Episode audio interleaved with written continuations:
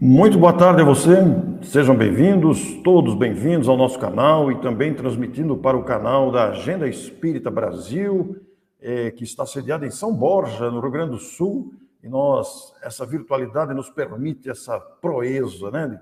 Estou em Matão, no interior de São Paulo, usando uma sala em São Borja, no Rio Grande do Sul, lá do nosso querido André Marquioro, da Web Rádio Amigo Espiritual, e também aqui da Agenda Espírita Brasil, e falando com Portugal agora, vamos receber hoje, vamos ter uma entrevista internacional. Vamos conversar com Nelson Tavares, que está em Portugal. E nós vamos falar sobre o tema psicologia transpessoal. Então é uma alegria muito grande, ele está falando direto de Funchal, Ilha da Madeira, em Portugal. Lá são 21 horas, são 17 horas no Brasil. Estamos nos conhecendo agora, foi indicação do nosso querido Marcos Vinícius de Ouro Fino, de forma que nos sentimos muito honrados com essa possibilidade de levar até você esses conceitos, esses conhecimentos que nos ajudam a entender a vida e os seus desdobramentos. A psicologia é uma ciência extraordinária. Eu não sou psicólogo, sou leigo no assunto, mas adoro a psicologia, essa capacidade que ela tem de auxiliar o ser humano a adentrar em si mesmo e achar os caminhos de superação das dificuldades. Então, muito boa tarde aos brasileiros, muito boa noite aos portugueses e a você que está vendo gravado, não sei se é bom dia, boa tarde, boa noite, mas agora estamos ao vivo para falar com o nosso Nelson Tavares. Bem-vindo, Nelson, muito obrigado pela sua disposição.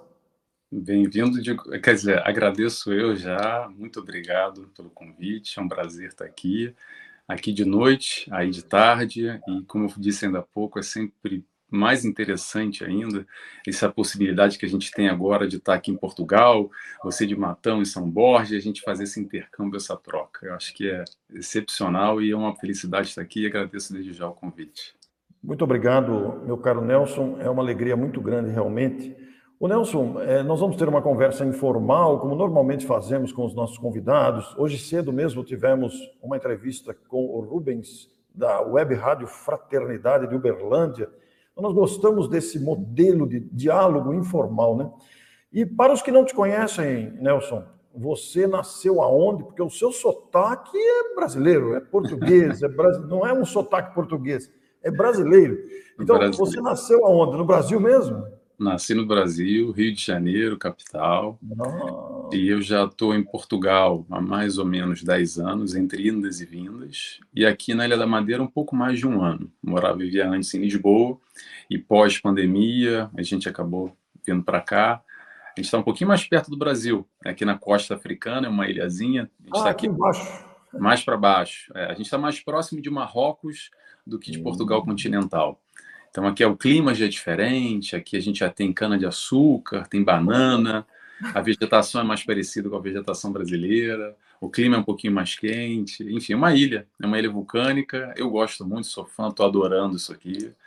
Estamos Nelson, aqui. E sendo uma ilha, a população é grande dentro da ilha? 250 mil habitantes. Nossa, ela tem um o tamanho dela é muito grande, então. É, não é tão grande, eu vou dizer por quê. Porque mais para baixo a gente tem as Ilhas Canárias, que são as ilhas espanholas, que aí é, é o último, é o limite do continente africano, do, desculpa, do continente europeu, com essas ilhas. Mais para baixo, um pouquinho mais para baixo do que a gente. Aqui, se eu não me engano, são 400 quilômetros daqui. Eu estou na parte sul da ilha, então 400 quilômetros descendo em direção ao Brasil tem as Ilhas Canárias que tem uma das ilhas tem, se eu não me engano, 2 milhões. Eu posso estar me enganando, mas é, é na, na, ordem dos milhões já de habitantes. Que são Poxa, que bacana. Nelson. É, vejam vocês, os amigos, a Sandra está se referindo, a Sandra Fiore aqui da Araraquara, nossa querida Sandra, falando que o lugar é espetacular. Vocês vejam que a live ela engloba cultura, engloba até turismo, né? informação geográfica, é muito bonito isso, que bacana, viu? Então, Nelson, e me diga uma coisa: você nasceu no Brasil, Rio de Janeiro, está em Portugal, na Ilha da Madeira, e você, como é que conheceu o Espiritismo? Bem, vamos lá. Falar um pouco de como eu conheci o Espiritismo, a gente já vai chegar como é que eu cheguei também conhecer a psicologia. O que, que ah. acontece? Há mais ou menos 20 anos atrás, eu. Peraí, vamos recapitular. Eu vim de origem católica, família católica, estudei em colégio católico. Nunca fui aquele católico fervoroso, digamos que aquele católico que chega ali no final da missa, ali para para fazer aquela canção, o, o, o, sinal da cruz e pegar água benta e já ir embora, sabe? Aquele não praticante, mas a minha avó muito praticante, tal, já faleceu. A minha minha mãe e meu pai nunca foram lá grandes virtuosos do catolicismo. E eu durante um período, um momento, meio que briguei com a igreja, eu próprio, sozinho, acabei me afastando, fiquei um tempo isolado, digamos assim, sem religião. E o interessante é que nesse momento, até, numa questão muito particular, foi quando eu tive um maior contato com Deus, com religiosidade, pude me aproximar mais. E, mas muito primário ainda, uma questão muito, pronto, comparativamente a hoje, né?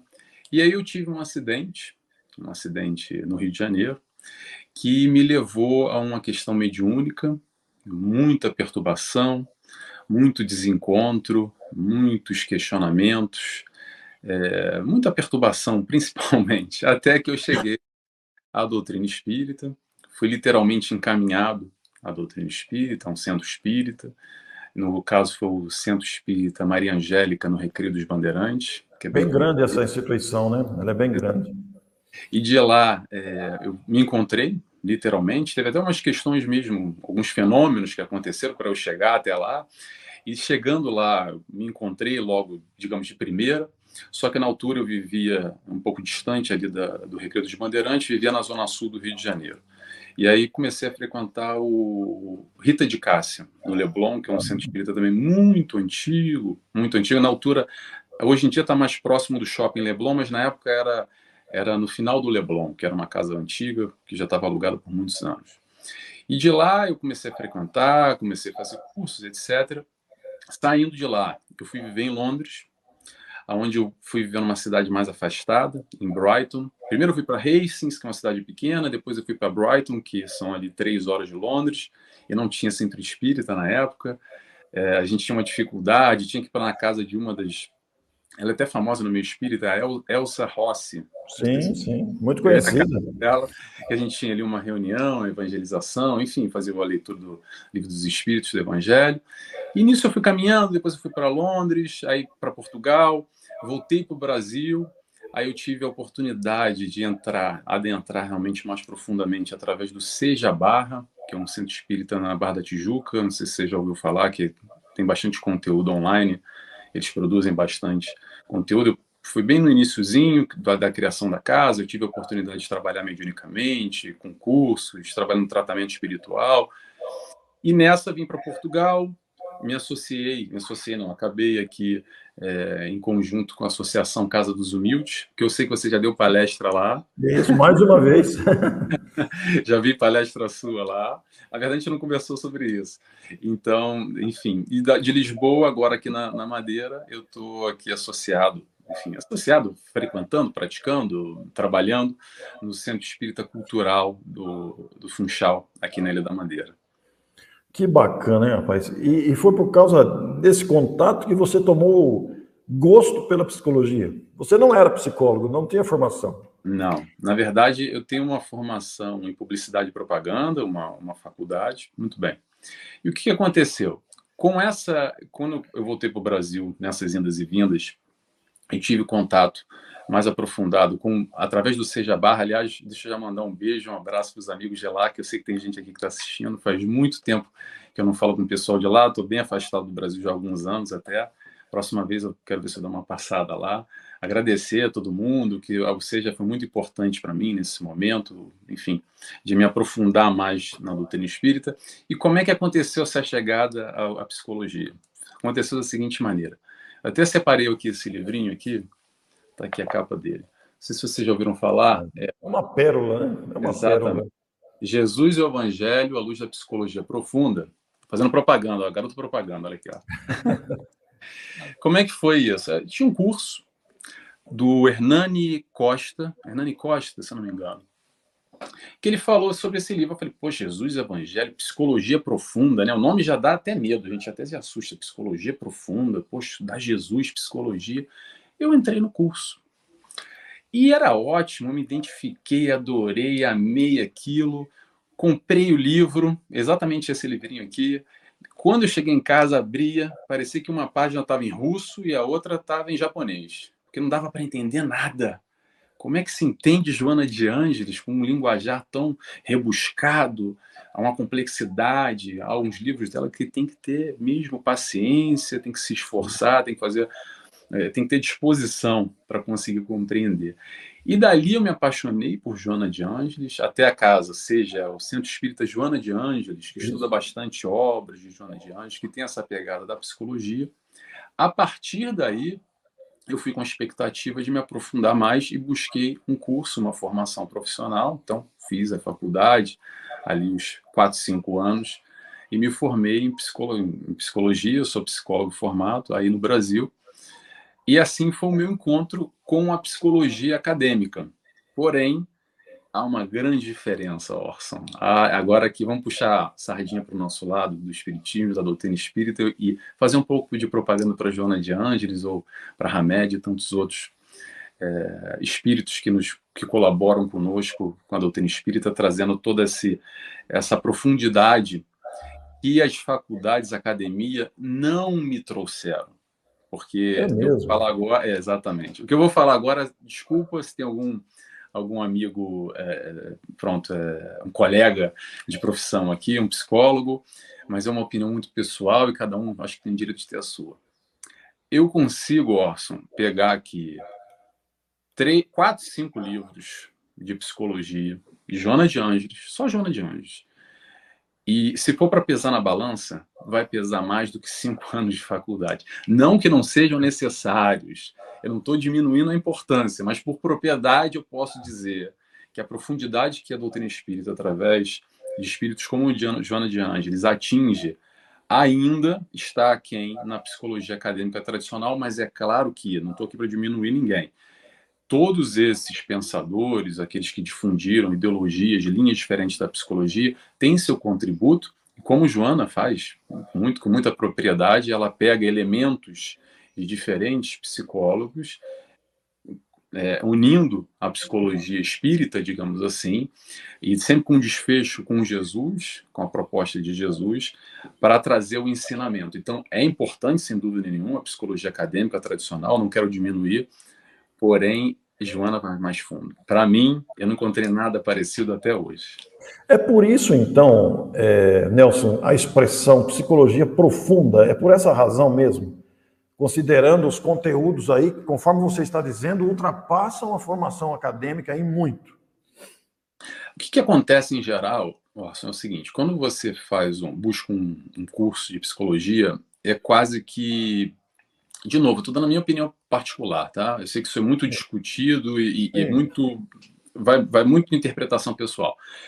É, é quase que uma pincelada geral e após o término, normalmente os alunos buscam uma especialização em uma área e vão trabalhar especificamente dentro daquelas áreas. Eu também tenho alguns cursos e algumas especializações, mas ainda assim, para mim, o grande diferencial, e aí que vem o nome da psicologia transpessoal, que claro que não é uma psicologia espírita, porém, de alguma forma, há uma correlação, e a gente pode falar um pouquinho mais à frente é, eu, sobre isso. Eu ia chegar nisso, é o título da nossa conversa. Exatamente. Mas é, é o nível de profundidade que se atinge considerando, agora já vou começar a falar, considerando o nosso eu, não somente nessa personalidade, Nelson, o que, que a gente vê hoje, Orson, é, em Matão, aqui na, na, Ilha da Madeira, com tantos anos, é, enfim, é, sexo masculino, toda, todo esse complexo, essa construção, aonde a gente nasceu, constituição familiar, tudo isso que forma a nossa personalidade de hoje, quando a gente vai para a psicologia transpessoal, é transpassa essa, essa questão da personalidade do eu hoje e vai no eu mais profundo, no eu num construto pós-encarnação, porque a gente traz a nossa mochilinha, né? A gente sabe disso. Então a gente já vem com tendências, com, com certas predisposições para algum tipo de manifestação positiva e negativa também. Então a gente traz já alguns complexos. É claro que a psicologia transpessoal não quer dizer que a gente vai sempre analisar o conflito, o sujeito, o indivíduo, buscando um problema na vida passada, na encarnação passada. Porque a questão é o seguinte: isso o pessoal faz muita confusão. Se o problema existe hoje, agora, com o Orson com o Nelson, é para a gente lidar com o conteúdo que está aqui hoje, aparecendo nesse momento, e não para ficar, ah, não, mas foi lá no passado. Claro que a TVP, Terapia de Vidas Passadas, é um caminho, um auxílio, talvez, dependendo do caso, para se chegar à origem desse conflito, mas não necessariamente, ok? A psicologia transpessoal tem uma abertura, um, um, uma uma profundidade mais ampla nesse sentido, e não só, e não só. Agora, já, já que eu estou embalando, falando, eu vou atropelando. Vamos lá. É, a psicologia transpessoal também, em conjunto com a medicina, a medicina espírita, que a gente tem algumas associações, Associação Médicos Espíritas, que hoje em dia fazem um trabalho para se aprofundar na origem, na causa das doenças físicas que emergem no corpo, como uma desarmonia, digamos assim, uma doença do espírito. Doença do espírito eu acho um nome muito feio. Vamos dizer, um desequilíbrio, uma desarmonia de nós enquanto espíritos. E essa desarmonia é exatamente nesses conflitos, nesses questionamentos, nesses, problemas que nós temos, que muitas vezes a gente não consegue superar. E aí, por não conseguir superar, a gente somatiza, e quando somatiza, vira uma doença. E aí a gente pode ampliar para uma síndrome do pânico, para um processo de um câncer, a gente pode ampliar isso para um, um, processo depressivo.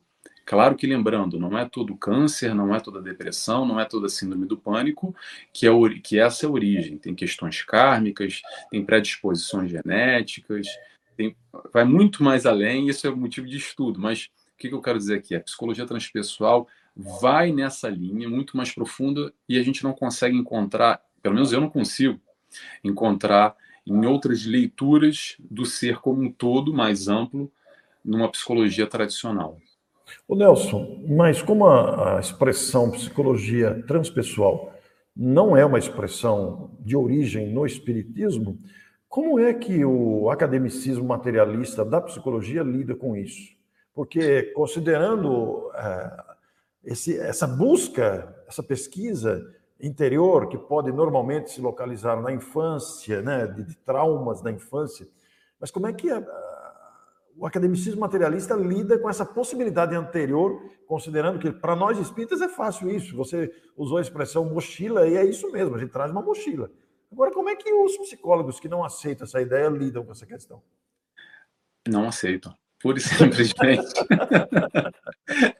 o que que acontece? O que que acontece, Orson? Foi até interessante você mencionou o nosso amigo em comum, o Marcos Vinícius, que eu estava conversando com ele há pouco tempo, há alguns meses atrás, sobre essa questão, porque ele também é psicólogo, ele é psicanalista, enfim, e a gente estava discutindo um pouco sobre isso dentro da academia, e ele tem uma outra visão, enfim, eu tenho a minha visão, e a gente estava compartilhando um pouco essa questão acadêmica dentro da psicologia, e nós como espíritas, e uma visão um pouco mais ampliada, como é que isso acontece? Muito bem.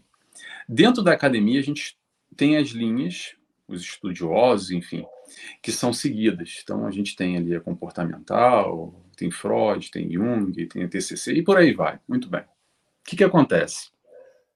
O que a gente busca aqui com esse conhecimento, com essa história da mochilinha, tem um camarada, o camarada com todo respeito, tá? É porque eu falo muito descontraidamente, é, com muito respeito a ele, que é o Jung, que normalmente a gente se aproxima muito dele. E claro que ele conseguiu se aprofundar e além, na minha concepção, a partir do momento que ele rompeu com Freud e seguiu uma outra linha. E ele conseguiu atingir é, é questões fenomenais, tanto que Joana de Andes, se não for o mais comentado, provavelmente é o mais comentado, Jung, onde ela retira trechos para fazer algum tipo de análise dentro do livro dela dos livros dela, que são interessantíssimos a leitura de Jung, porém ele não vai tão lá ao fundo como hoje nós temos, acredito eu, a capacidade, através da doutrina espírita, de aprofundar e ir esse um pouquinho mais além. E o que, que acontece na academia? A minha percepção individual. Há um certo preconceito com Jung ainda. Ah. Há um certo preconceito, ele eu não sei se ainda, tá? De novo, me desculpa quem é psicólogo aqui, eu posso estar falando a maior besteira do mundo, eu não estou aqui para vestir camisa de um lado ou camisa do outro, que, aliás, Orson, isso é interessante. Quando você chega na faculdade, parece que é um é do Corinthians, outro é do Flamengo, outro é do Grêmio. Cada um bota a sua camiseta e parece que um está brigando com o outro. Por que não? Porque a minha linha é melhor, porque a minha. E, e eu acho que não existe conflito. Eu acho que desde, dentro, desde que a gente esteja predisposto com a proposta de auxiliar o próximo dentro do conflito que, ele que existe, aquela queixa, a questão que a pessoa traz, dentro de cada dificuldade, a pessoa também tem um processo de empatia, de reconhecimento, com linhas diferentes, e não quer dizer que a minha linha vai ser melhor ou pior do que a outra. Porém, vamos voltar ao assunto aqui que eu já estou fugindo. É, não é aceito, ou muito pouco aceito, hoje em dia já existe, desculpa, já existe algumas cadeiras dentro de algumas universidades, existem já associações é, psicólogo espírita, no Brasil isso é até mais, mais elaborado, mais difundido, que, que digamos assim, está começando ainda, há uma vanguarda, há um movimento inicial, mas de uma maneira geral, há um preconceito, não há uma aceitação, há um distanciamento cada um com seu, cada um com a sua identificação, com a sua linha e como elabora e se aprofunda, né? Não sei se eu respondi a pergunta, se fiquei mais ficou mais Não, respondeu porque a vida é assim, né? É, Nelson, a vida é feita de, de opiniões muitas vezes divergentes, de, de pareceres oriundos da, da, da, nossa maneira de viver, a formação que tivemos, as experiências que vamos vivendo.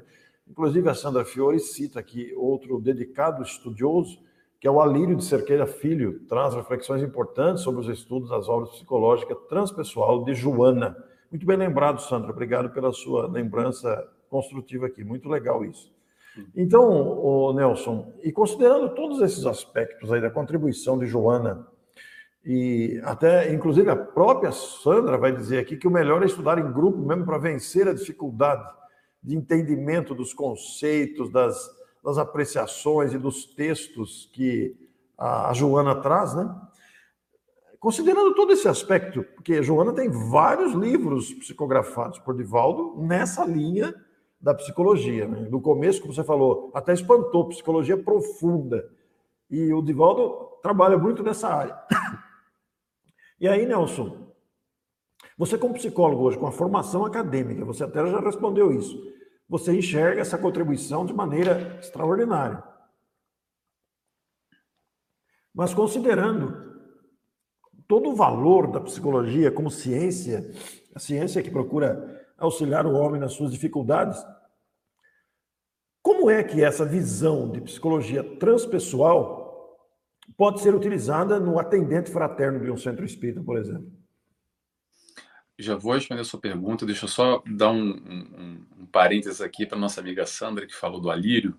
Eu, por acaso, estou olhando agora até o livro dele, está aqui na minha frente. Parábolas Terapêuticas, um livro ah, excelente. Do Alírio, né? Cerqueira Filho. Jorge Andréia tem livro interessante. Adenauê Novaes. Há muitos estudiosos também. É, outro espírito, no caso, encarnados e desencarnados, né? Agora, um outro espírito que eu gosto bastante, e vou até agora aqui aproveitar e fazer a propaganda, é o Hamed. Eu estou fazendo um estudo do livro Renovando Atitudes com o Hamed, está lá no, no, nos meus canais, é, Facebook, Instagram, YouTube, eu faço um por semana. Aliás, da semana eu vou hoje eu já vou colocar o estudo dessa semana por um acaso.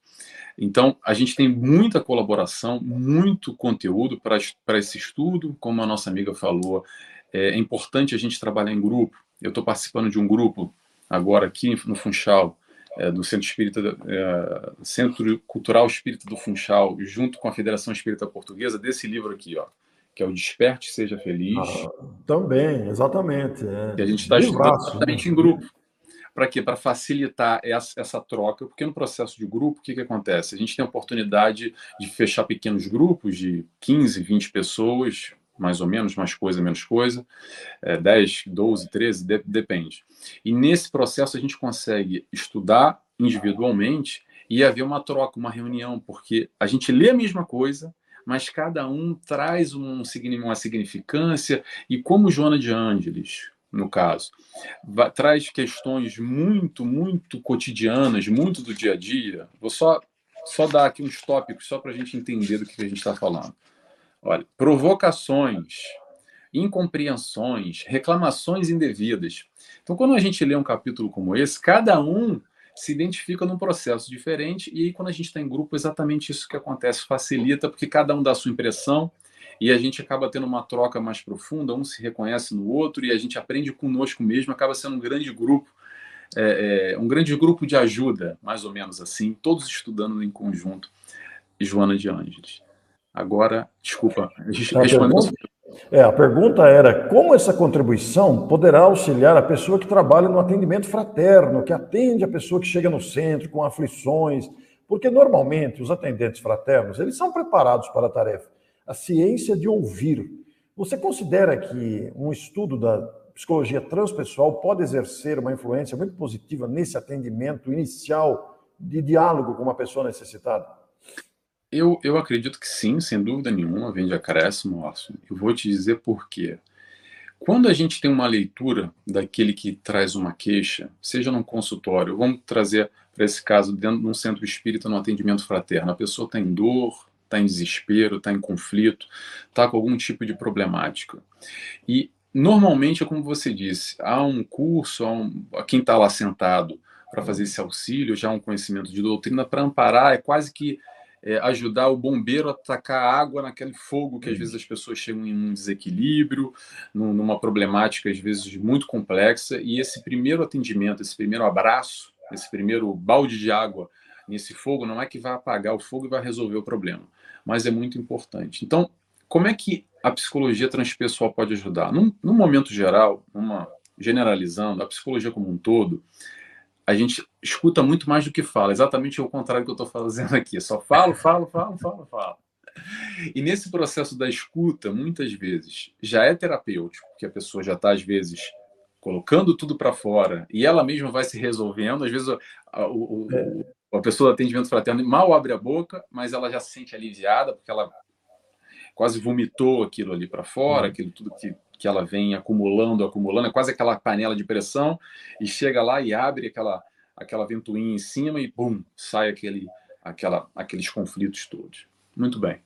A psicologia transpessoal, com essa leitura mais profunda, que é exatamente o que Joana faz, quando a gente estuda na doutrina espírita, por exemplo, as marcas no, no perispírito, que a gente sabe que nosso perispírito tem ali algumas marcas de acordo com, com a nossa conduta, com as nossas opções, com as nossas escolhas dentro de uma encarnação, também há marcas nesse eu profundo. A gente também traz predisposições de encarnação pós-encarnação, e é, é natural, é automático, porque é esse momento agora que a gente está vivendo, isso é uma opção nossa, é uma escolha, a gente está vivendo aqui em conjunto, quase 30 minutos, conversando.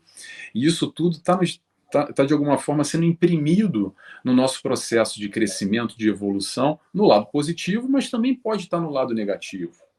E quando a gente tem a, a, a leitura, essa leitura um pouco mais ampla, nesse sentido, principalmente para quem chega num conflito, num desespero, num atendimento fraterno, eu acredito que quando você consegue ter um olhar mais ampliado daquele sujeito, aquele fulano, aquela pessoa que está em dor e desespero, você consegue talvez colaborar ainda mais nesse processo, nem que seja minimamente para jogar aquele baldinho de água ali, mas que ela se sinta melhor, que ela se sinta acolhida, que aquela pessoa possa voltar para casa melhor e, se possível, retornar ao centro espírita e aí sim ser encaminhada a um passe, a um atendimento fraterno, a um, um, tratamento espiritual, a um curso e dar, dar seguimento assim a esse tratamento espiritual, digamos. Sim. Nós temos uma pergunta aqui da Márcia Montagnini. A Márcia é minha prima, viu, Nelson? Os nossos pais são a mãe dela e o meu pai são irmãos. Ela está residindo em Santo André e faz a seguinte pergunta: Estou fazendo terapia, mas estou dentro do espiritismo desde que nasci, sem dúvida. Confesso que estou ficando confusa, pois tenho convicções na religião e acredito estar no caminho certo. Estou errada? Vamos lá. Ótimo, Márcia. Eu não consigo enxergar o seu sobrenome, mas eu enxergo Márcia. Montagnini. Montagnini. Montagnini. Márcia. O que acontece? Não existe certo ou errado. E eu vou lhe dar a minha impressão pessoal nesse processo inteiro. É, o que, que acontece nessa. Deixa eu pegar um exemplo aqui para não falar do, do, da Márcia em específico. Eu vou ampliar aqui.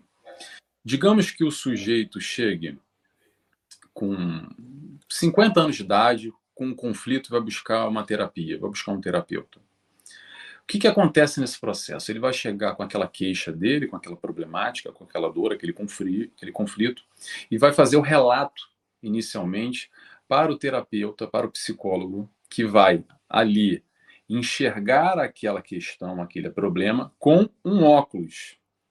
E que óculos é esse? É essa linha que ele buscou dentro da academia estudar e se aprofundar. Agora, você vai, essa mesma pessoa, vai numa outra casinha, no quarto ao lado, no, no consultório ao lado, vai buscar uma outra linha, um outro psicólogo, um outro terapeuta, ele vai, você vai fazer o mesmo relato, ele vai buscar um outro óculos e vai enxergar aquilo ali. E a partir daquela leitura que aquele profissional tem, toda a terapêutica, todo o trabalho, toda a estratégia, toda a dinâmica para auxiliar aquele paciente naquele momento vai ser de acordo com aquele box, com aquele óculos, com aquele quadrado que está ali. Ele vai entregar aquilo. Ponto. Agora, o que, que acontece muitas vezes, e principalmente para nós espíritas, há um certo conflito, muitas vezes. Porque a gente estuda uma coisa, a gente já sabe, a doutrina espírita nos dá principalmente estudo, estudo, estudo, conhecimento, e isso é sensacional. Eu gosto sempre de lembrar que a doutrina espírita não salva ninguém, a doutrina espírita nos dá informação, para partir dessa informação a gente fazer as melhores escolhas na nossa vida não vai salvar ninguém de nada, ela vai nos ajudar, nos colaborar nesse processo. Toda essa terapêutica de Jesus, Joana de Ângeles, Chico Xavier, Hamed, enfim, Divaldo Franco e por aí vai, entre espíritos encarnados e desencarnados nesse processo. Vamos voltar aqui ao exemplo que eu acabei me perdendo. Então, o que, que acontece nesse estágio, normalmente, que nós espíritas vamos a um terapeuta e a gente entra num psicólogo ah, fulano de tal, Nelson Tavares, psicólogo. Ah, ele é psicólogo, então vou lá nele. Que linha que ele trabalha? Porque, por exemplo, quando você vai numa linha, e a grande parte dessas linhas, para não dizer a maioria, ou 99,99%, e vai tentar enxergar, compreender e elaborar e, e, e digamos assim, montar o quebra-cabeça dessa sua problemática dentro de uma compreensão dessa personalidade do nascimento até os 50 anos de idade. Só que a gente sabe que vai mais além. A gente sabe que há, há a história da mochilinha lá atrás, que rompe essa personalidade, que a gente já traz esse eu profundo, que a gente já traz, às vezes, um probleminha lá na encarnação passada, sabe? Que a gente teve. Porque o que, que acontece? Vou fazer, aproveitar e fazer um exercício com, com o Orson, comigo e com todo mundo aqui, quem está assistindo. É assim. Sabe aquele conflito, aquele problema que a gente tem, está lá dentro? E às vezes está lá 10, 20, 30, 50 anos e a gente bota lá na gaveta, lá no fundo. A gente não quer lidar, não quer ver, porque é feio, porque é sujo, porque é uma realidade que eu não quero confrontar, ou bota para debaixo do tapete. O que, que acontece? Ela vai ficar ali, de duas uma. Ou ela vai somatizar e vai aparecer num, numa outra vertente, ou então ela vai ficar com você. Para quê? Aí quando desencarna, a gente acredita que a gente vai para o céu e vai virar anjinho, vai para o nosso lar e vai estar tudo resolvido. Não vai estar tudo resolvido. Um dia a gente vai ter que lidar com essa situação, com essa questão. E muitas vezes, de novo, não é todos os casos, é cada caso, tem que analisar, é muito mais profundo do que generalizando aqui, mas muitas vezes a gente já volta numa próxima encarnação, então hoje com um problema lá de trás com um conflito gerado que a gente empurrou lá por 40, 30, 20, 10 anos, uma questão a gente não conseguiu resolver, seja como for, e ela vai continuar lá até ser resolvida. Então, respondendo a Márcia, que eu já, me perdi de novo, não existe certo ou errado, ok? Se existe um conflito em você, é, o que, que eu posso responder? Vá de acordo de encontro com aquilo que faz sentido para você, e se de alguma forma existe algum conflito com o terapeuta, com o psicólogo, que não está trazendo as respostas para os seus anseios ou está de alguma forma conflitando com a sua crença já estabelecida, acredito eu, que você já sabe algumas questões, e talvez esse psicólogo, esse terapeuta tenha uma limitação e fique tentando enxergar uma problemática, talvez pura e simplesmente nesse momento agora. Mas o transpessoal talvez amplie um pouco. Estou eu aqui fazendo propaganda, puxando a sardinha para o nosso lado. Não sei se eu pude responder. Eu acho que sim, respondeu sim. Mas é muito interessante essa questão transpessoal, porque, como o próprio nome diz, ultrapassa a nossa personalidade, atualidade, né? Para projetar-se além, muitas vezes, né? Do, seja do próprio relacionamento, seja nas questões anteriores da mochila. Eu quero dizer aqui para a Sandra, Sandra pediu desculpa, não é? Não peça desculpa não, Sandra, é gostoso esses, são muito boas essas participações, mas dá um caminhão se não falar. Existem livros como De Amor, Imbatível Amor, um grupo de psicólogos e psiquiatras analisando sua obra. É, realmente, você lembra bem, acho que o Nelson até deve ter o livro aí, né? Tenho, estava olhando, procurando ele agora, e por um acaso, a gente começou o livro agora do Desperte Seja Feliz, como eu falei, mas o livro que a gente estava estudando antes era o Amor Imbatível Amor. E foi ótimo, agora a Sandra ter comentado, ver como é que a gente está conectado, porque eu acho que me veio um exemplo aqui muito bom à cabeça para falar sobre amor.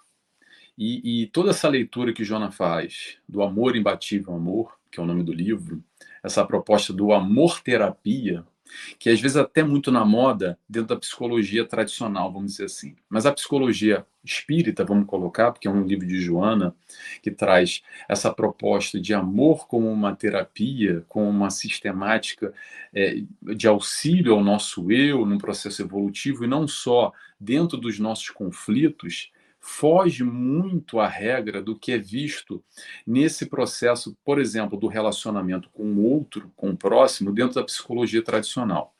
Por que, que acontece isso, Orson? Vou tentar explicar aqui para não ficar muito confuso. Todas as linhas da psicologia são sempre foram criadas através de uma observação comportamental de uma população, de um, de um grupo, de um sujeito, são testes são, é científico, há toda uma, uma, uma busca, um aprofundamento para se criar as teorias. E as tais teorias fazem muito sentido. Ponto. Só que quando a gente vai analisar e tentar fazer uma leitura de Jesus, aí o buraco é mais embaixo. Porque a psicologia tenta analisar Jesus, esse Jesus homem, dentro de uma base comportamental com toda essa nossa limitação, que a gente está muito aquém de compreender essa proposta, é, essa proposta de Jesus, essa proposta de amor, com essa pura e simplesmente, eu acho muito pobre, desculpa dizer, é, é, a gente tentar fazer com a psicologia tradicional essa observação, como por exemplo Joana de Ângeles traz. Porque quando a gente vai falar de amor terapia, esse processo de amor, normalmente, como é que funciona, Orson? É assim. O relacionamento do amor com o próximo, quando eu falo próximo, é o marido, esposa, é com o namorado, com a namorada, é com o filho, é com o irmão, é no meio de trabalho, com um amigo, com quem quer que seja, com aquele que não que nos rodeia. Normalmente é aquela velha história da caixinha dos ovos, sabe? Ah, porque eu tirei meus ovos e boto aqui, você bota ali. Então, essa troca é muito fundamentado nesse processo de, de troca da relação que, olha, eu estou dando para o Orson, mas o Orson dá para mim de volta. E aí ele dá para mim de volta, eu dou para ele. Mais ou menos nessa configuração, em diferentes maneiras, mas sempre baseado nessa proposta de troca. Psicologia normal. Agora vamos para a psicologia espírita, psicologia Joana de Ângeles, com a proposta de Jesus. Sabe tudo isso que eu falei? Esquece. Apaga tudo isso. Sabe qual é a psicologia de Jesus? O processo de amor, o amor terapia? É uma frase que eu gosto muito, que está lá na Joana de Ângeles, que fala o seguinte: Jesus, o amante não amado. Vou repetir. Jesus, o amante não amado. Não tem troca nenhuma. Não tem expectativa nenhuma. Não tem ovos para a direita, ovos para a esquerda. Não tem ovo. É amar por amar independente do que é, independente do que seja. Então, é uma proposta muito mais profunda. Eu acredito, aqui é uma opinião pessoal agora, quem talvez, Orson, pode chegar mais profundamente a essa compreensão, um pouco, não todas, ok? Mas são as mães, que a gente sabe que, que há um sentimento desse processo de amor que mais se aproxima, esse amor real, amor verdadeiro nessa proposta do Cristo, que é esse amor incondicional. Incondicional por quê? Porque não tem condições para amar não tem troca. E isso que eu estou falando vai para qualquer faculdade, esquece. Isso não existe. Isso é um papo, isso é papo de maluco. Isso é que é, está, tá um drogado, tomou alguma coisa, tomou um chá de cogumelo. Essa proposta do amor de Jesus, por exemplo, que que, que Jonathan Andes traz no, nesse livro Amor Imbatível, Amor e tantos outros. Que coisa bonita ouvir isso, né? Jesus é o amante não amado. Quer dizer, não há condição alguma, simplesmente ama por amar, né? A gente vai demorar um pouco para atingir isso, Nelson, vai demorar um pouco. A Fernanda Liares, de Florianópolis, já que nós falamos do atendimento fraterno, faz aqui também um, uma pergunta. Essa metodologia pode ser utilizada tanto para quem atua no CVV, por exemplo? Claro que a diferença é não citar nenhuma corrente filosófica para não seduzir a pessoa. Mas um atendente do CVV, um espírita que seja é, voluntário do CVV, pode perfeitamente utilizar o que você citou agora de pouco. Olha, eu não, eu, eu conheço, não, não, não é, nunca participei do grupo do CVV, então não conheço os pormenores como é que funciona. Mas o pouco que eu conheço através do André Trigueiro, que ele é um grande propagandista e fala bastante sobre o CVV, sobre todo esse trabalho tão bonito que é realizado, já tive a oportunidade de ver ele falando bastante sobre o CVV, eu acredito que tudo isso vem colaborar, porque nesse processo de escuta, de auxílio com um paciente, num atendimento fraterno, ou no CVV, eu acredito que mais ou menos entra tudo no mesmo quadrado, porque a gente tem é, é, capacitação, a gente se capacita para se preparar melhor para atender aquele irmão, aquele camarada, aquela com aquela dificuldade, que em sofrimento, em dor, em desespero, numa tentativa de suicídio, que o CVV é ali é um processo bem complexo, é, bem e muito importante na sociedade, eu sei, e bato muita, muitas palmas para, para esse trabalho do CVV que é realizado no Brasil. Eu sei que existem outros grupos também, nos Estados Unidos é até mais mais rígido até esse processo do, do, do, CVV. Eu sei que a polícia intervém às vezes, né? Não sei se você sabe, Orson. Eu vi o André Tegueiro falando sobre isso. Bem interessante, para falar isso que me veio à cabeça agora. É, o CVV nos Estados Unidos, por exemplo, há um, um alto índice de suicídio, principalmente com é, ex-combatentes de guerra, um percentual enorme. E o que acontece? Em alguns estados, eles têm uma conexão direta com a polícia, porque na lei local, não sei se são todos os estados, ok? Estou replicando o que o André Tigueiro falou. Quando o sujeito está colocando a sua vida em risco, se dá o direito da intervenção é, policial. Então, o que, que acontece? Quando o camarada liga para o CVV lá, a primeira coisa que falam é: primeira pergunta, senhor tal, o senhor está portando alguma arma de fogo? Se tiver, não vou nem falar com você. Primeira pergunta, você vê o nível da complexidade desse processo americano de armas, etc. Muito bem. Se ele sente pelo telefone que a conversa está indo ladeira abaixo, que ele não vai conseguir recuperar, automaticamente ele já está com a linha com a polícia e a polícia vai lá e quebra, invade a casa e, e, e imobiliza a pessoa. Que coisa, hein, Nelson? Muito diferente do Brasil, né? Muito diferente. O Nelson, a Thaís Helena faz um comentário muito importante aqui. Boa tarde, queridos Orson e Nelson. Que maravilha escutar um amigo falar do Seja Barra, Rio de Janeiro. Sou de São Paulo, capital, mas assisto todas as palestras e cursos do Sejar. É sensacional, recomendo muito ou seja, olha que bacana isso. Depois de tudo que você falou, né? Bacana encontrar isso. E temos aqui a pergunta da Elsa. Você citou na mochila, você citou sobre as bagagens anteriores. A Elsa pergunta: Como fazer para resolver esse processo de vidas passadas? Eu, em particular, tenho certeza que tem causa de outra vida. Ela está se referindo às dificuldades que ela deve estar passando. Vamos lá, Elza. Ótimo você fazer essa pergunta.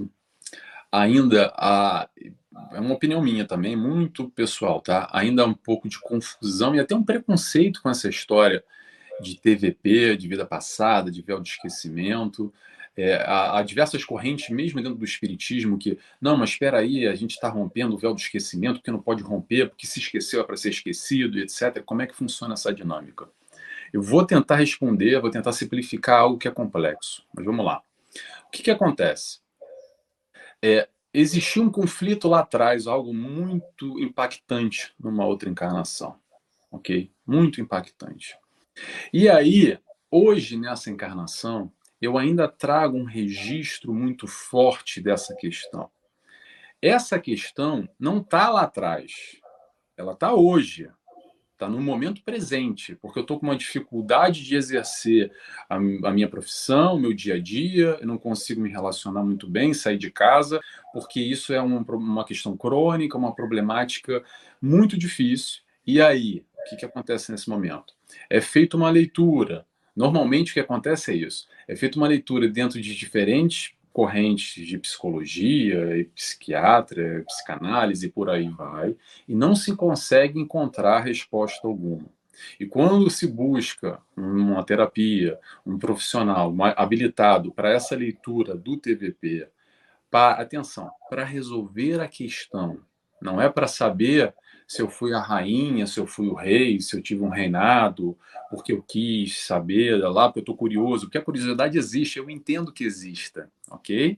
Só o que, que acontece nesse processo de hipnose, regressão e o acesso a esse conteúdo é basicamente o seguinte: o camarada é induzido através da hipnose, um estado de relaxamento, há uma indução através do terapeuta que vai conduzir a pessoa. E para onde é que ela é conduzida? Para dar uma olhada lá, ver se o meu se a minha carroça era famosa, eu tinha muitos escravos, se a minha roupa era bonita. Não, não. Vai te levar ao problema a origem daquele problema, e aí sim, provavelmente vai haver um entendimento, um significado dessa origem do problema que hoje, nessa encarnação, até sair da câmera, hoje, nessa encarnação, está presente, atuante e é conflitante no seu processo do seu dia a dia, nesse desenrolar, e aí sim, não é passe de mágica, ah, fiquei sabendo e está resolvido. Não. E aí sim, com esse conteúdo, a gente consegue compreender a problemática com maior profundidade e consegue fazer uma direção para uma terapia específica de acordo com aquela dificuldade, com aquele conflito. Agora, respondendo a nossa amiga, é: você tem problema no passado? Ela, eu também tenho. a gente, a gente com certeza no passado fez um monte de bobagem, arrumou um monte de conflito e fizemos coisas boas também. É. Nessa bagagem, nessa mochila, não é só coisa negativa, não é só desgraça, não é só pedra que a gente carrega. A gente também tem questões positivas. Mas é claro que, para tirando a brincadeira, é claro que é de se avaliar caso a caso e desde que seja necessário, necessário, atenção, necessário, depois de cercado algumas metodologias algumas tentativas e percebe-se após, e não é de primeira, você chega numa terapia, ah, faz uma regressão aí, vai lá, manda aí. Não. Tá todo um trabalho, toda uma leitura, ok? E alguns indícios que a gente consegue perceber. E aí sim, nesse caso, a terapia da vida passada, esse processo de regressão, pode ser um elemento para auxiliar, mas não é um milagre divino que vai acontecer e fazer. O véu do esquecimento existe, e tem que existir, ele não é por acaso. É o que eu sempre digo. Porque a gente se lembrar de coisa boa lá atrás, sabe o que a gente vai ficar fazendo? Vai ficar vivendo de ilusão, porque lá atrás eu era muito bem sucedido, era muito bom, e hoje a minha vida está uma porcaria. Falar, ah, não quero essa história para mim, não. Então, a gente não lembra do passado bom por causa disso, e a gente não lembra do passado ruim, sabe por quê? Porque aquela nossa mãe, o nosso irmão, o nosso primo, se lembrar que ele foi lá, um algoz do passado, que a gente matou e se pegou e se engalfinhou, como é que a gente vai resolver o problema? Porque hoje a gente briga com alguém há 5, 10 anos, um ano atrás, e fica de mal, bloqueia no Facebook, cancela da nossa vida, não é verdade? Então imagina lá de duas, três encarnações passadas que o fulano lá matou, estuprou meu filho, etc e tal. E hoje é minha mãe. Como é que eu vou fazer? Então o véu do esquecimento existe e ainda bem que existe. Ninguém rompe barreira e limite de nada. Se existe o acesso orientado pela espiritualidade, a gente é conduzido ao foco do problema e aí sim a gente consegue trabalhar, ressignificar toda essa questão no atual, né? Você ter curiosidade. Vai lá, Orson, continua. É, eu queria mostrar para você aqui também que a Regiane, aqui de Matão, voltando ao amante não amado, né? Ela vai dizer o seguinte: é muito difícil entender e até mesmo aceitar essa psicologia do amor amar sem esperar nada em troca, porque fundamentalmente esperamos a reciprocidade, né? Isso é uma verdade, né? É um vício isso, Nelson? É um condicionamento? O que, que é isso? Olha, eu, eu vou ser bem sincero, Orson, eu acho que é o seguinte, eu acho que é o processo que a gente está. Eu acho que até de como a nossa amiga falou, é difícil pensar diferente. Mas como assim? Eu tô amando, eu dou de mim, não me dá nada de troca. Mas que história é essa? Que injustiça, a gente já sente diminuído. A sistemática de Jesus é numa outra proposta. Vamos imaginar, vamos imaginar que Jesus estivesse esperando alguma coisa da gente. eu acho que ele ia se decepcionar um bocado, né? O que, que acontece nisso, que eu acredito nessa proposta de Jesus, é que às vezes, Orson, a gente coloca Jesus com uma dificuldade imensa lá na prateleira, lá no altar, e não consegue alcançar, fica aquela coisa inatingível, aquela história do, aquela história, o filme, aquela música bonita, e fica muito distante. Mas eu gosto de pensar e acredito verdadeiramente que a proposta de Jesus é compatível com a nossa realidade. Por mais distante que seja, por mais difícil que pareça, ele não veio aqui dar uma colinha, um caminho impossível de fazer. É difícil pensar, nossa amiga, que desculpa, não esqueci o nome dela. É, para mim também é muito difícil, mas é possível. E sendo possível, cabe a nós o esforço de buscar se aprofundar, entender e, por exemplo, estudar um livro como esse e tentar entender, mas que papo maluco é esse diamante no amado de Jesus? Que é trouxa? Normalmente a sociedade vai, ah, isso é coisa de trouxa. Jesus é um trouxa? Será que era isso? Não, não era. É muito mais profundo, é de, um, de uma riqueza que a gente tem que se aprofundar, a gente tem que mergulhar. Joana de Anjos não é fácil, eu sei, gente. Tem que praticar bastante, tem que se acostumar, mas eu prefiro trocar a palavra difícil por um desafio. Joana de Anjos é um desafio para a gente. Sem dúvida. A Maria Silva faz também uma pergunta aqui. Boa noite. Quando na gravidez houve rejeição por conta do sexo do bebê. Na fase adulta existe o conflito da sexualidade, como a doutrina, como a doutrina ver, vê. Há a possibilidade de revelar e curar esse conflito? Enquanto você responde, Nelson, eu vou dar uma saidinha, mas eu volto em seguida, tá? Vou tá deixar para você. Eu vou tentar responder aqui, Maria. Não sei se eu compreendi bem a pergunta. É, esse conflito que você falou na, no processo de gravidez, eu não sei se é o conflito de você com, no caso, a mãe com a criança, ou se é o conflito da sexualidade da, da, do, daquele, daquela criança em formação. Eu vou responder da maneira que eu entendi, senão manda de novo a pergunta para ver se eu compreendi melhor. Nesse processo da gravidez, a gente entende, compreende, através dos ensinamentos da doutrina espírita e dessas informações que a gente tem, que muitas vezes há conflitos exatamente por espíritos que já não se dão muito bem, mas são colocados no mesmo seio familiar.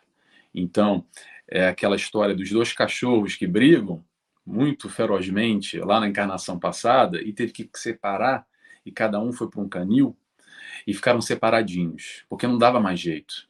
Sabe aquela história quando você briga com fulano hoje em dia e é melhor separar, porque se chegar perto já começa um se engalfinhar e pegar com o outro, e às vezes realmente a gente não consegue superar, a gente não consegue restabelecer o contato, e a gente se separa, e às vezes até melhor separar.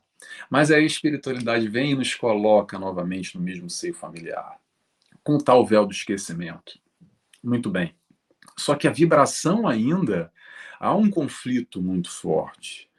E é normal principalmente nesse processo de culpa, de cobrança da sociedade, que é aquela história que dizem assim: não, mas olha, eu amo os meus filhos da mesma maneira, meus dois, três filhos. Por quê? Porque tem que amar, que tem que dizer que ama, mas calma, é normal, é natural de você ter um sentimento maior por um ou por outro. Por quê?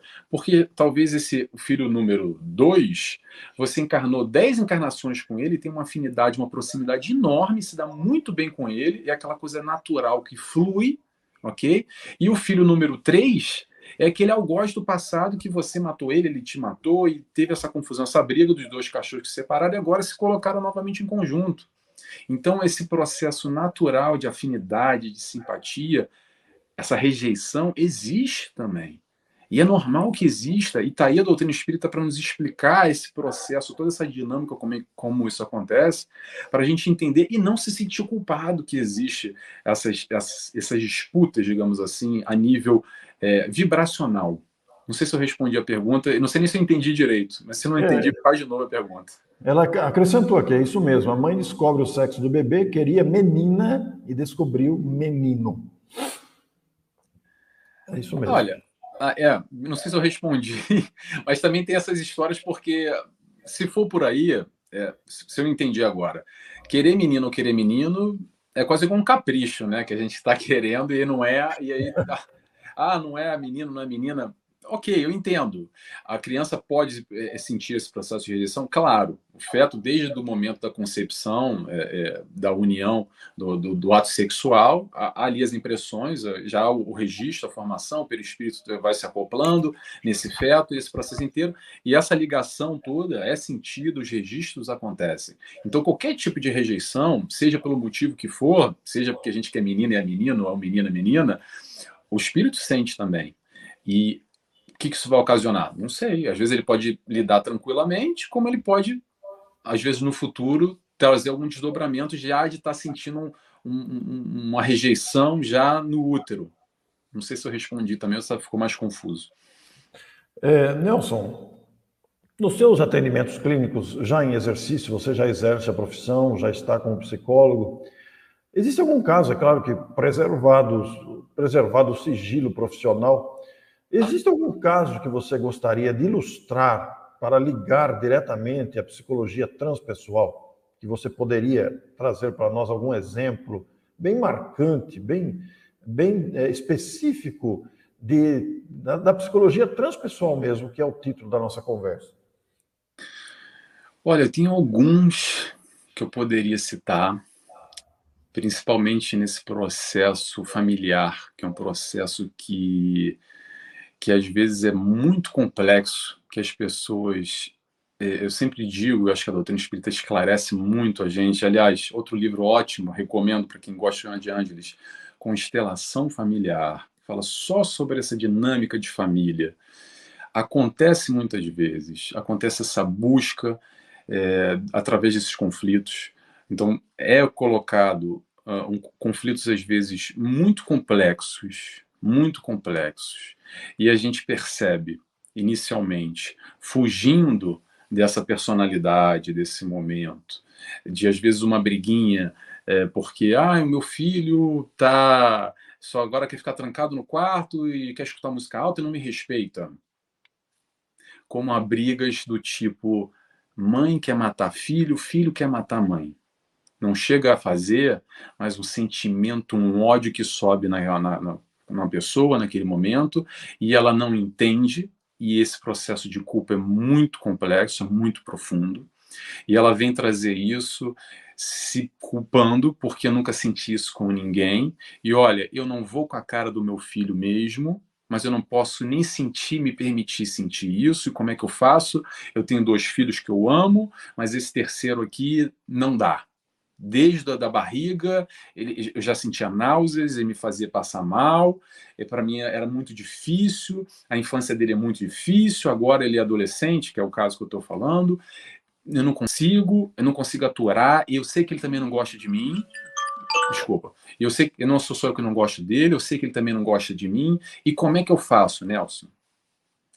Bem, nesse momento, é aquele momento que a gente consegue, às vezes, dar um acesso e, através da regressão, através desse, desse encontro com algum episódio lá atrás. Muitas vezes a gente não chega a ver o filme completo, porque às vezes o filme completo às vezes não é nem da encarnação passada, é de duas, três e vai além.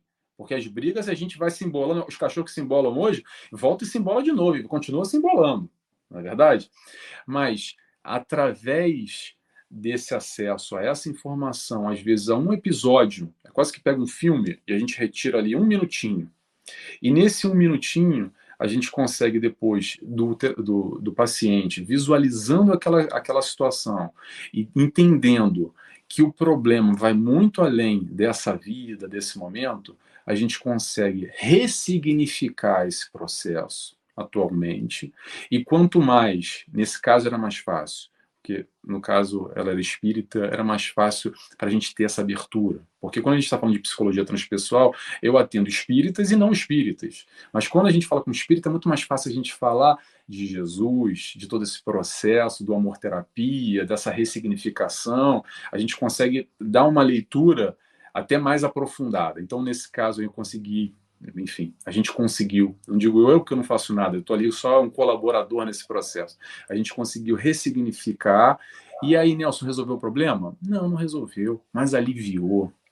Porque busca uma compreensão mais fácil, essa amplitude nesse processo reencarnatório, de compreender que sim, a gente não é flor que se cheira, que sim, a gente teve probleminhas lá atrás, que a gente traz ainda para hoje, e nesses dois cachorros que brigam e hoje são colocados juntos, é para quê? É para aprender a amar.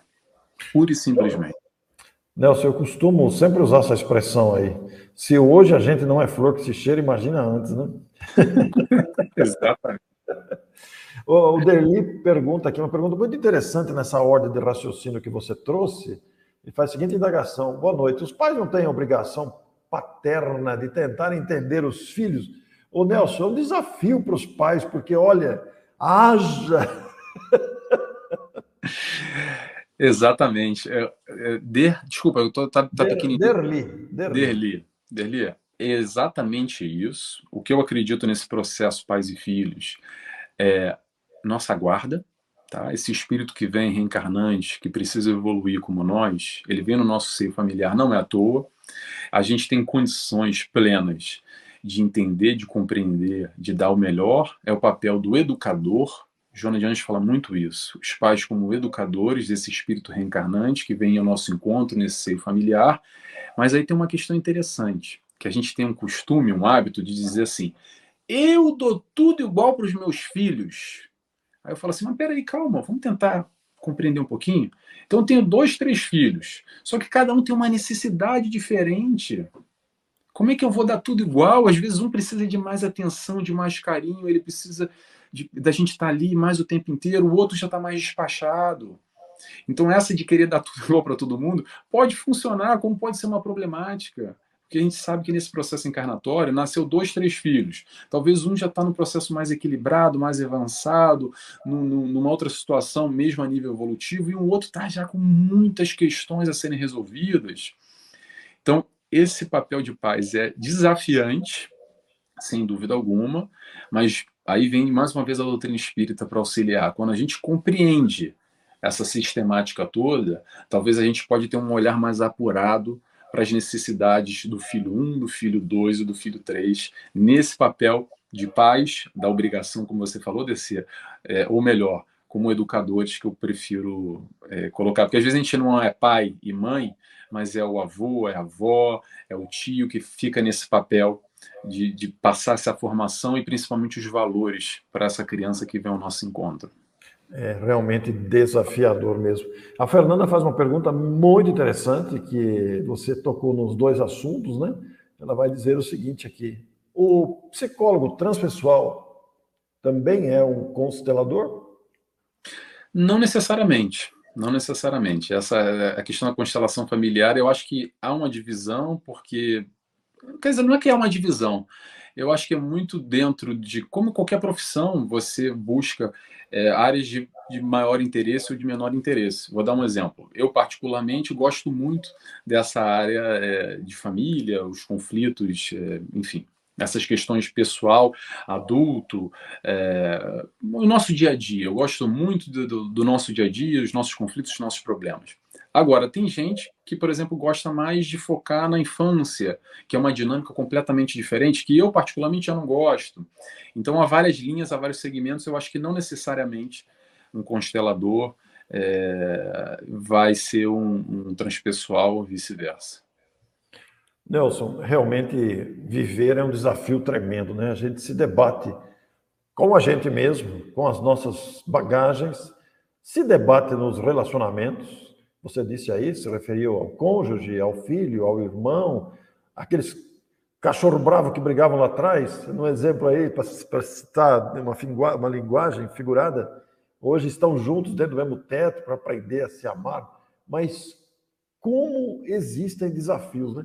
Por isso, a Maria Silva vai dizer aqui, como identificar o conflito de identidade. Olha só que interessante que é outro grande conflito presente na estrutura psicológica do ser humano. Olha, é, acontece muito isso nessa discussão agora que é um outro assunto que eu não sou, não é muito a minha área, mas eu posso aqui dar uma opinião nessa questão de gênero, é, nesse processo de, de identificação com o seu eu. E nessa história a gente sabe que há predisposições de outras encarnações mais para um lado feminino, para um lado masculino, para uma abertura maior para uma sensibilidade ou para uma rigidez, para uma robustez. E dentro dos papéis que a sociedade exige de nós, naturalmente, às vezes há um conflito com aquilo que eu sinto, com aquilo que eu reconheço de si e aquilo que o outro exige de mim. Sem entrar na questão de sexualidade, vou dar um exemplo só. Aqui dentro do meu espírita, a gente sabe que toda essa, essa oratória, toda essa busca do encontro do sentido existencial, da vida, tudo a proposta da doutrina espírita, Jesus, amor, etc. e tal. Isso tudo, normalmente, toca um lado da sensibilidade do ser humano. E aí, como é que a gente percebe que isso acontece? É só olhar nas casas espíritas. Qual é o público? Eu diria que é 80% feminino. Por que, que é feminino? Que só pode entrar o clube da Luluzinha? Não. É porque normalmente as mulheres são, têm mais desenvolvido esse traço, esse lado, que o homem já tem uma outra vertente. Não é que seja melhor nem pior. E normalmente, aí é, é uma curiosidade, é uma bobeira que eu vou falar aqui, mas normalmente o homem, como eu, talvez como Orson, não sei, estou dando um exemplo aqui, que, que gosta de doutrina espírita, que gosta desses assuntos, que a gente gosta de discutir, de falar, de estudar, etc e tal, normalmente a sociedade taxa como, ih, esse aí deve ser meio frutinha, hein? Porque, olha, não sei, não é possível, ele é muito sensível a gente vai desenvolvendo as nossas sensibilidades, as nossas rigidez, a nossa maturidade no processo de encarnação em papéis diferentes nessa, nessa questão do gênero que eu estou falando agora, e não só nesse processo da identidade, do reconhecimento do seu eu, até porque, tirando essa questão de gênero, de masculino, feminino, e se reconhecer num, é, num, num corpo diferente do que você é, etc. e tal, o que acontece muito também é você se sente de outro planeta. Porque você nasceu aí no Brasil, e eu falo, eu não tenho nada a ver com essa cidade, eu não gosto desse meu pai, dessa minha família, esses meus amigos não tem nada a ver comigo. Eu me identifico, é, quando eu vejo um filme do, do, do Japão, eu me, eu me vejo ali, eu, eu, os meus hábitos, os meus. Enfim, é tudo diferente e é um conflito porque você está quase como um peixe fora d'água, no meio de um monte de cavalo ou de um monte de cachorro, e está lá um peixe que quer nadar e bater e, e, e, e, respirar num outro oxigênio, numa outra, numa outra atmosfera. Mas aí a resposta que eu posso dizer para isso, entendendo a complexidade da doutrina espírita, é nada é por acaso.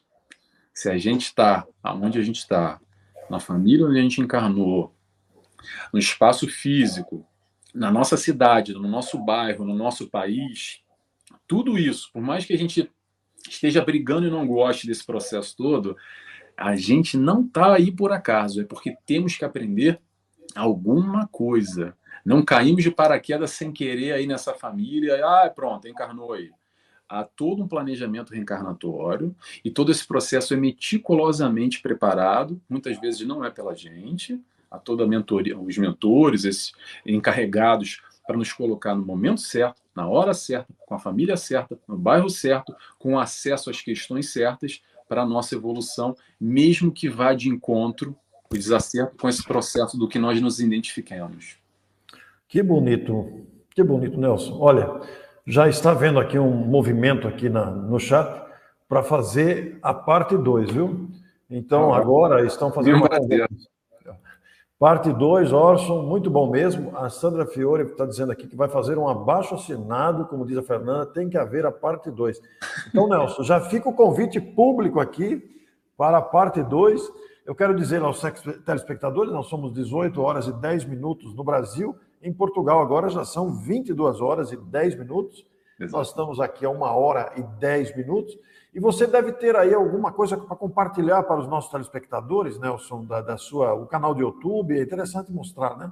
O Face, o Instagram. Eu acho que você pode compartilhar na tela aí para mim, que eu coloco aqui. Eu, eu, eu, eu não sei qual é o Facebook agora, é porque Nelson Tavares, só para colocar lá no, no, na busca, eu não tenho um link agora aqui em mãos para passar, mas pode procurar no YouTube, eu tenho um canal.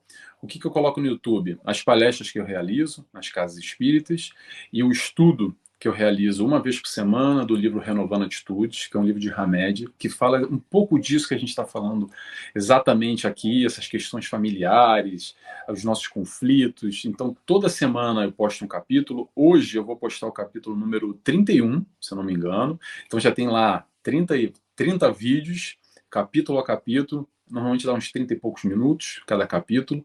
Eu estudo cada capítulo e compartilho com as pessoas. Então tá lá no YouTube, está no Facebook também. As palestras eu também coloco uma vez por semana, porque aí vou dando palestra para não ficar muito conteúdo, então vou disponibilizando lá também no YouTube e no Facebook, está lá também. E eu agora fui convidado, comecei há pouco tempo atrás, com o famoso Encontro com o Nelson Tavares. Não é a Fátima Bernardes, é o Nelson Tavares. Na TV Chico Xavier, eu estou lá de 15 15 dias com encontro com Nelson Tavares, com temas variados, mas sempre nessa busca desse encontro, não com Nelson Tavares, mas conosco, para a gente tentar se entender um pouco mais com essas questões do dia a dia. Eu tento sempre, que é uma leitura minha pessoal, é, facilitar mais, chegar mais, porque a proposta da doutrina espírita, a proposta de Jesus, não é para ficar lá na igreja ou lá no centro espírita quando a gente entra e bota o fato bem bonitinho de espírita e sai e esquece tudo e vai para Gandaia e pronto. Ah, aí quando eu voltar a ser espírita lá, eu tomo um passe lá, resolve, tá tudo bem de novo, e lá no centro espírito sou aquela postura bonitinha. Não. É para o nosso dia a dia.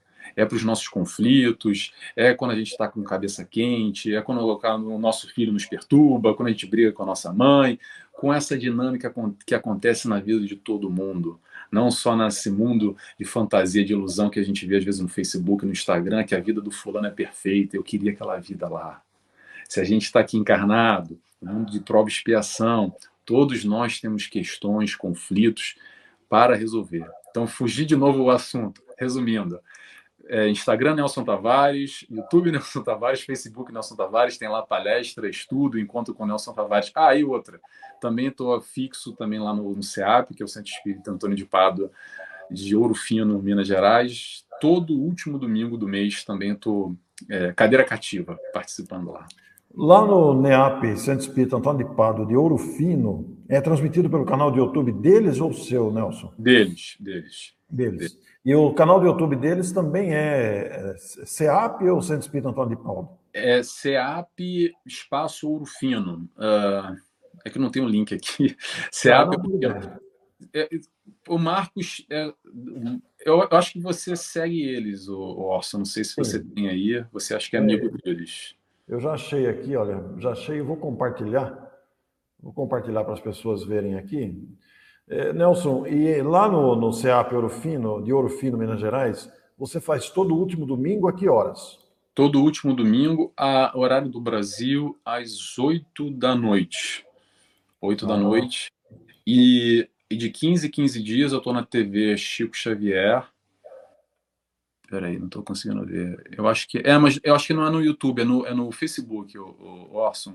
Ah, tá. Procura, é no, não é, no YouTube não transmite. A transmissão... Ah, o YouTube não transmite, então. É no não, não. É, eu falei errado, é Facebook, perdão. É no, é no Facebook do, do, do CEAP. Do CEAP. Bom, as pessoas vão achar aí tranquilamente, né? E, e... e na, Desculpa, na TV Chico Xavier é no YouTube, TV Chico Xavier, é de 15 15 dias, às, no horário do Brasil, às 7 da noite, com temas variados também, que a gente vai escolhendo semana após semana. E tá tudo lá, mas se vocês, olha, o retroativo, dá uma olhada, me procura aí, Nelson Tavares, é, vai tomar uma fotinho minha aí de lado, eu não tinha pouco cabelo branco ainda, agora já tem mais cabelo branco. tem lá bastante conteúdo, bastante coisa. Eu estou sempre postando e eu tenho mini vídeos que eu vou postando três durante a semana, com um trecho que eu retiro, que eu acho interessante para a gente. Como você faz, Orson? Aqueles trechinhos do, da... Sim. Sim. Então, vou... ô, ô, Nelson, eu estou vendo aqui, eu estou procurando o canal do YouTube, mas ele aparece Nelson Tavares é, seja barra, é isso mesmo? Não, não, esse é outro Nelson Tavares por acaso, depois que eu saí do Seja, tem um outro Nelson Tavares lá. Não, esse não é o Nelson Tavares. Parece, É outro Nelson Tavares. Procura Nelson Tavares canal, vai na, no filtro. Ah, vamos lá então. Nelson Tavares canal. Isso. Vai estar uma foto minha. Peraí, deixa eu ver se eu acho aqui. Peraí.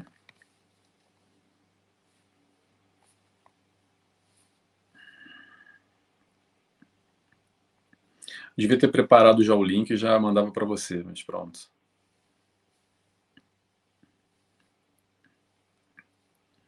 Realmente eu não estou achando aqui, Nelson, mas as pessoas vão achar porque basta. Olha, a foto é essa aqui, ó, peraí.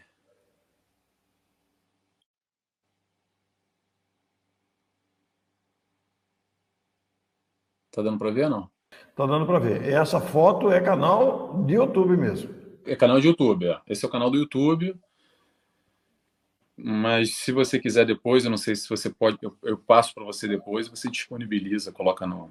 É, a gente coloca no, no na descrição, eu vou providenciar para né? deixar na descrição do YouTube. Quando vocês. É, depois eu atualizo a descrição do YouTube, o Nelson vai me passar esses links e a gente atualiza na descrição do YouTube, tanto aqui na, na, no Orson como na Agenda Espírita Brasil. Então, é isso, no, Nelson. Pois tá ótimo. não, não, só, só para uma coisa que eu relembrei, no, no canal do TV Chico Xavier tem um, uma playlist só com o meu nome, tá lá, Nelson, Encontro com Nelson Tavares, aí tá lá os encontros também já colocados, mas todo esse conteúdo, para quem gostou, enfim, é, se interessou um pouco do que eu estou falando, procura lá o meu nome, que eu posto tudo isso no meu canal também, fica lá tudo arquivado, bonitinho, já tem bastante conteúdo lá para degustar. Muito bom, Nelson. Tivemos aqui um encontro extraordinário hoje, o pessoal pedindo a parte 2 aí, que possivelmente nós vamos marcar sim, né, Nelson? Pra... certeza, é um prazer. Bom, o convite está ao vivo aqui, não vai ter jeito da gente não fazer, né?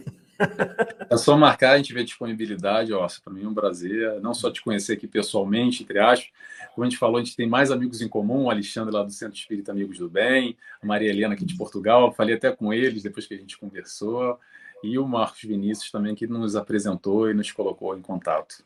É, o Marcos Vinícius, que é seu colega também, nós já temos uma live marcada com ele. Fizemos uma entrevista por escrito também. Vamos encaminhar para você uma entrevista por escrito para a revista eletrônica O Consolador também.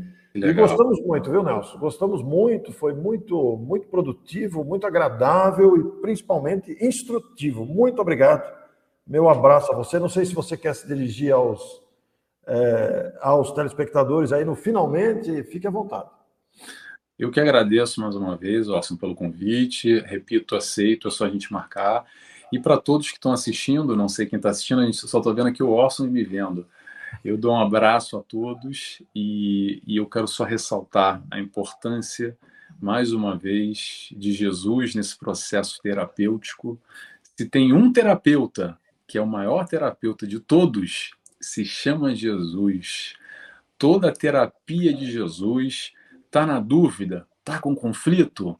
Pega lá Joana de Ângeles, pega a Ramédia, vamos tentar entender, vamos tentar buscar. Está nas nossas mãos. Não precisa se desesperar, não precisa é, a cabeça explodir. Aos poucos, buscar e achareis. Quem bate a porta, ela se, abri, ela se abrirá, abrir-se-vos-á. Então, se a gente está com conflito, está com dificuldade, seja ela qual for, ou se você não está com dificuldade agora, mas no futuro você vai lembrar, recorra à palavra de Jesus que você vai arrumar, vai encontrar a resposta que você precisa. É Muito bom, Nelson. Muito boa noite, Nelson. Agora no Brasil já escureceu também, estamos em pé de igualdade agora, viu? Tá certo.